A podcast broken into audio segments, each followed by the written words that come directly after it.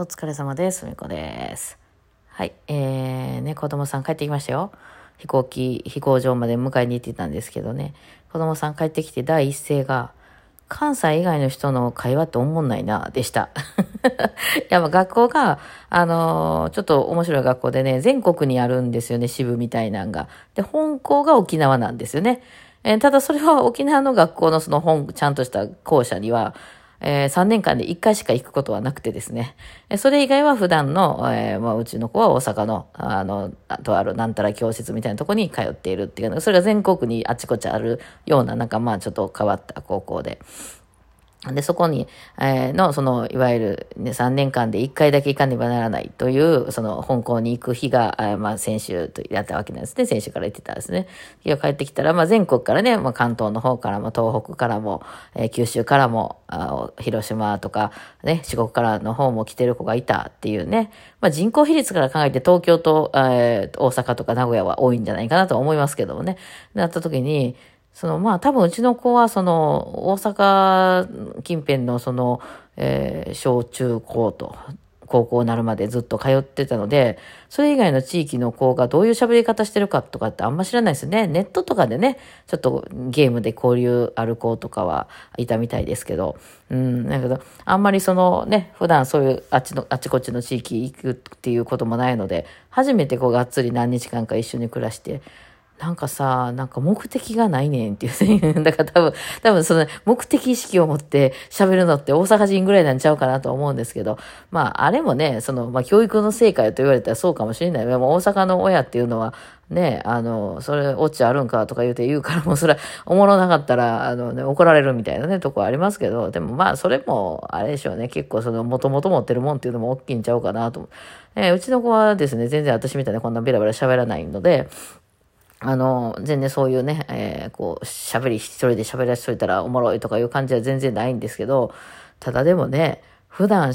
一番多く喋る機会が多いであろう親がね、あの、私なんでね、もうそれは鍛えられますわね。で、なんか、あの、なんか、まだでもね、若い子、同じ年の子とかは、あの、東京の子とかあったらちょっとギャロっぽくて、なんとかじゃんとか言って、なんかみんなでウェーイとか言って、なんかまだノリで乗り切れるところがあったらしいんですけど、まあ、その先生とか、いわゆるおばちゃんとかおっちゃんとかの年の人っていうのは、ほんまにな、ほんまになんかただ会ったことを喋るね。なんか多分、多分会話ってほんまはそういうもんやと思うんですけど、ちょっとわけわからへんくって、まだおじいちゃんおばあちゃんで現地のおじいちゃんおばあちゃんとかぐらいになってきたら、それはそれで話何喋ってるかわからへんかったりして面白いけど、なんかほんま、ほんまわけわからんかったわって言って、あ、ごめんなと思って、多分関西以外の人はそうやって会話してる はずやから、会話っていうのは本来はコミュニケーション取ったりするもんやから、あの、特にそれにものすごい目的意識を持って喋ってたりとか、それはおもろいんかみたいな、それど何が言いたいんやみたいなことはあないんやけど、まあ、この、この地方だけが得意なので、あのね、皆さん、いかにボケるかみたいなことをずっと考えているので、ね、それは、だから、あの、まあ、面白いとこに生まれてよかったねっていう。だから、関西の、その、子供たちっていうのは、でもこれ救済措置があるんですよ。いわゆるその、なんかその、ピラミッドがあるじゃないですか。その、学校の中で、えーの時にそのヒエラルキーというか、あの、いわゆる可愛い子、イケメンと、あの、可愛い子は上に立ちますよね。えーそういうとこに行けなかった場合、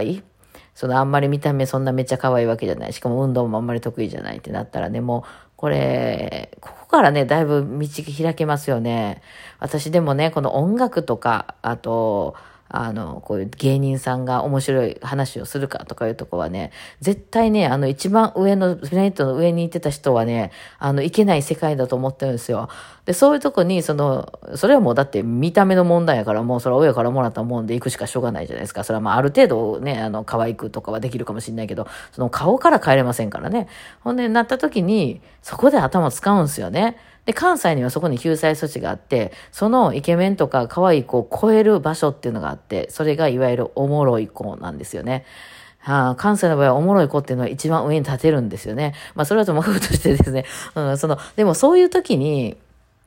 やっぱなんであの子可愛い子ばっかりちやほやされてて、まあでも世界ってそうですからね。まああの、それはその、その人らが悪い、まあ、ちやほやしてる方が悪いじゃなくて、その遺伝子的にそうですからね、人ってやっぱその、可愛い子っていうのは左右対称なんですよ。で、しっかり身長もあって、女の人やったらウエストがキュッてなって、おっぱい大きくてお尻が大きいっていう、えー、人はやっぱりちゃんとした、あの、しっかりした子供を産みますからね。えー、だからそういう意味で、やっぱそういうのに惹かれるようにできていて、で、逆は逆でイケメンとかもね、左右対称なんですよ、ちゃんとね、イケメンっていうのは。うん。でね、そのしっかりこう、筋肉質で、ちゃんと重たいもん持てるかとか、狩りできるかみたいなところ、やっぱりその時代が長かったと思うね、人間ね。えー、それを見てるわけじゃないですか。で、それに入れなかった人ってもうしゃあないですよ。そのもう親、親のせいですよ、それね。遺伝子だから。それで、そうなった時に、まあ、我々、私なんかも特にその運動ができなかったみたいなところもあったから、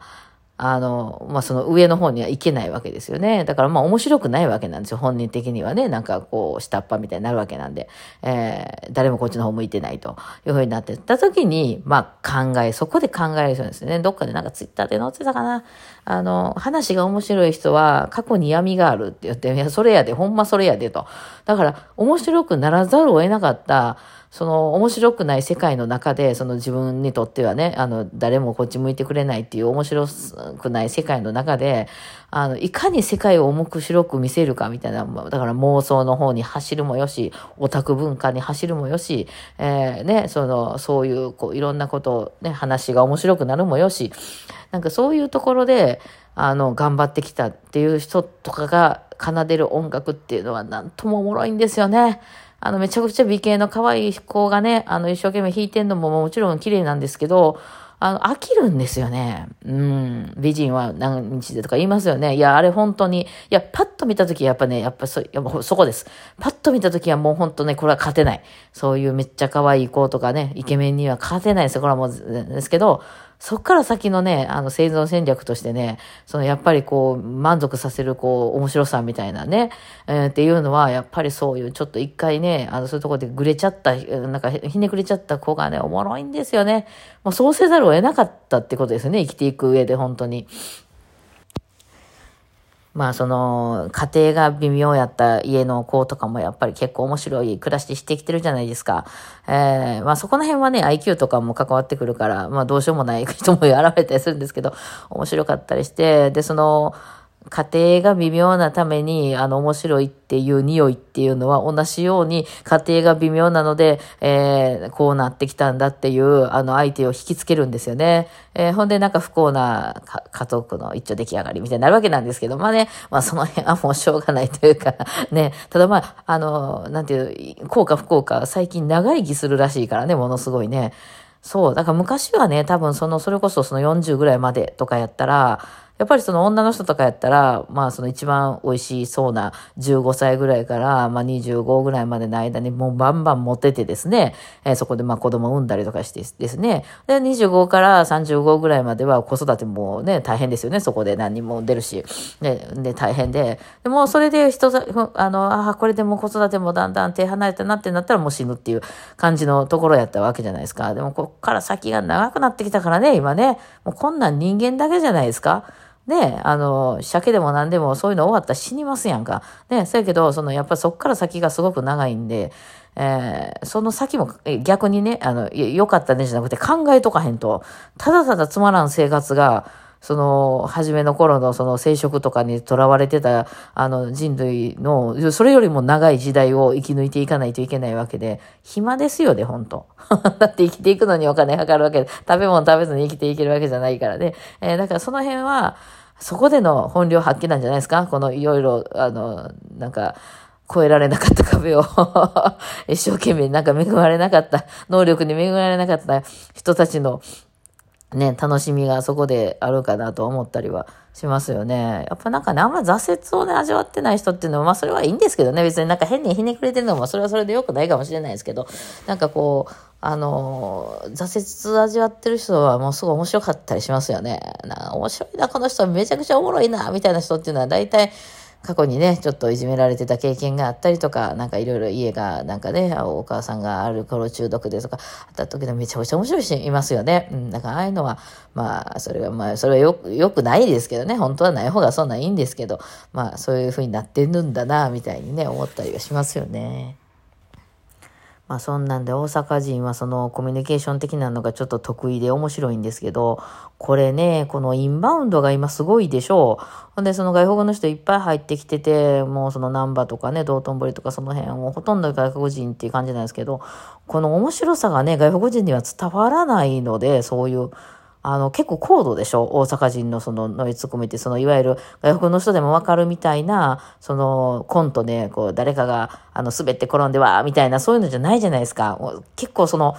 なんかダブルミーニングでわからんとわからへんネタとかいっぱいあるじゃないですか。あれがやっぱ言葉がわからないとわからないので、えー、大阪の店とかが面白いところも、そのおっちゃんとのやりとりみたいなところがめっちゃ面白かったんですけど、それはやっぱ外国の方には通用しないので、そこはなんかもったいないような気はしますよね。なんかもっとこう、やっぱりだ結局、あの、カニ道楽の看板がすげえとか、グリコの看板が大きいとか、なんかそういうとこ売ってる感じなんですよね。まあね、まああの結構みんな、あの、おせっかい焼くんで、まあ、それ辺はね、助けてあげたりとかしてますけど、そういわゆるなんとも面白いその生活みたいなのが全然伝わることがないんやろな、これ日本語やしな、みたいなね、話はね、外国あの、日本のね、他の地域の人からしたら日本、あの、大阪の人面白いなってなるけど、まあ、日本の人口はどんどんどんどん減っていってますんで、ね、そんなにね、なんかどんどんこれから日本の他の地域の人が大阪にいっぱい観光に来るというよりかは、外国の人が方が多そうなんでね、ね、どうなるかね、なんかそこら辺、せっかくこんだけの文化面白くなってきたのになぁなんて思ったりはしますよね。はい。まあ、そんな話で 今日はございました。皆さん、大阪に転勤になった方は気をつけてくださいね。はい。ではではお疲れ様でした。